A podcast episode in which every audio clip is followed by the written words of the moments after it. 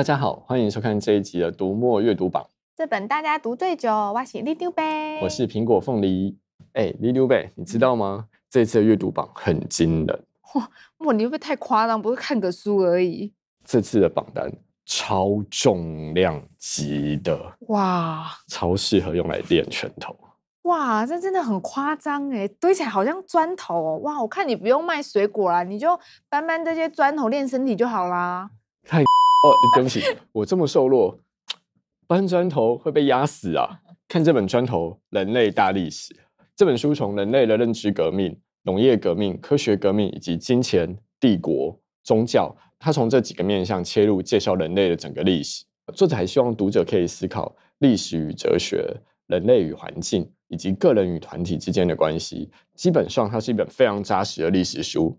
你知道吗？这样的厚度。二十五万字，八百五十克。什么八百五十克？这样就要我想要慢慢看它，可是我根本不想要把它带在身上啊！不要担心，我们把它变轻了。什么？我看看，我看看。哎，真的很轻哎！这台只要一百八十公克，那换算的话，我可以带五台在身上哎。你干嘛没事带五台啊？啊，就看书用，然后收藏用。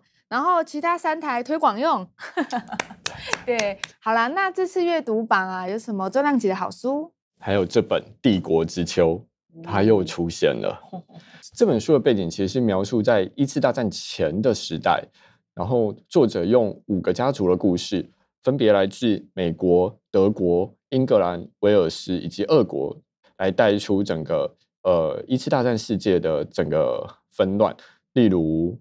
呃，大战大战开始，女权的崛起，俄国的十月革命，以及最后的凡尔赛合约，完全是一个巨变的世界啊！有，我有读过这本书的试读本，在瑞木网站上啊，可以免费读到前两章，足足有五万字这么多，超厚的。是说一本书有办法把这些故事讲完吗？当然没有啊，后续还有以二次大战为背景的世界凛冬，以及以冷战为背景的永恒边界。不过这两本都还在等繁体中文版哦。啊，这样很吊人胃口哎。在等待三部曲之前，其实可以看看作者肯弗雷特另一本呃历史小说《上帝之柱》这本书呢，其实在叙述呃建筑师汤姆一家希望盖出一个经典的教堂。不过整个教堂的完工完全呃完全走了三代，从汤姆他儿子阿弗列，以及到最后的孙子杰克。透过主线，作者描述了十二世纪英格兰与教廷的斗争，以及贵族如何压迫人民。可以说，想要认识世界史的话，读这个作者的小说就没错了。耶！用故事来了解世界史，那这样就不用死背课本上面的东西啦。当然呢。不过，好像只要牵扯到历史啊，好像都会很厚哎。这次阅读榜其实还有一本书跟历史有关哦，就是这本书《侠影》。他也在叙述大战前的嗯地方风云哦。我最近有看一部电影预告片啊，叫做《邪不压正》，它就是改编这个侠影的吧？侠影是描述一九三六年时的北平，对日抗战尚未开始，但是武术已经不敌枪炮。嗯，可以说那是一个江湖即将消灭的时代。有一位留美学医的青年李天南，希望能找到师兄，他要了结一段师门血案的恩怨。哦，怎么听起来好像一代宗师的章子怡和马三啊？不过这本书啊，除了在讲武侠之外，还有没有什么亮点让读者们这么喜欢啊？有，作者张北海其实出生在一九三六年的老北平，所以他等于是一个经历过大城市小胡同的人。像他住在纽约时期的散文，詹宏志先生就曾经赞叹说：“张北海就是纽约，够厉害了吧？”真的很厉害耶！那除了这种历史写实小说之外啊，这次阅读榜上还有没有其他风格的小说？我知道你喜欢韩剧浪漫，想看看霸气总裁版的恶龙吗？好啊，好啊，好啊！这次阅读榜上的这本《盘根之声》是在叙述说，有一个河，有一群人住在一个河谷，在河谷的附近还有一条恶龙。嗯、这条恶龙每十年就要带走一个女孩，传说恶龙会吃了女孩，但。书中的女主角被恶龙带走以后，发现恶龙没有要吃她，还想要逼她学魔法。啊，这是什么超展开的奇幻小说啊？那究竟我的霸道总裁在哪里啊？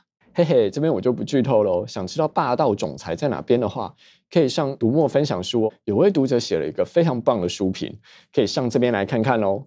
而且这本《盘根之声》在二零一六年的时候横扫星云奖、轨迹奖跟英国奇幻奖，可以说是一本非常棒的奇幻小说呢。重点是它不只是奇幻，而且探讨了人与生态的关系。可以说，如果你喜欢风之谷的话，一定要看看哦。哇，听起来好厉害哦！对啊，而且啊。一共二十三万字哦！除了这几部新小说啊，这一次还有一部经典作品又上榜喽。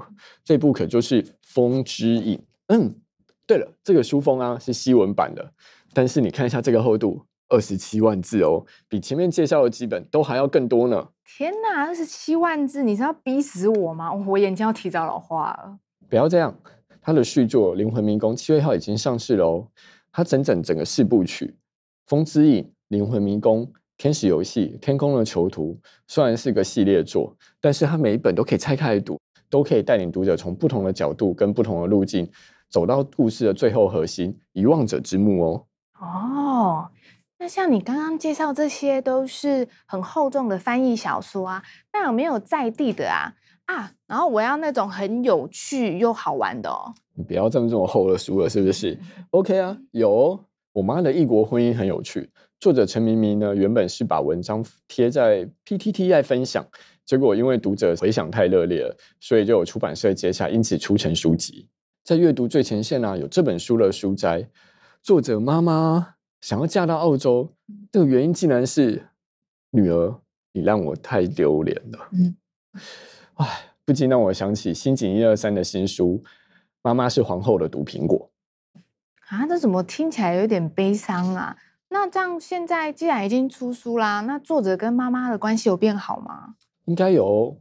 其实啊，现在有越来越多的读者都像陈明明一样，先在网络上 po 文，然后呢，受到读者欢迎之后，接着才成功的出成书籍。也就是说，现在的出版流程已经不太像过去了，让读者发现，接着出成书籍已经是比较快的做法，不用像以前一样，就是要抱着书稿，然后到出版社一间一间投递，然后拜托出版社出书。所以我们提供了 MUPA 自助上架平台，让作者可以及早把自己的作品变成电子书放上去，更快的接受到读者的回响。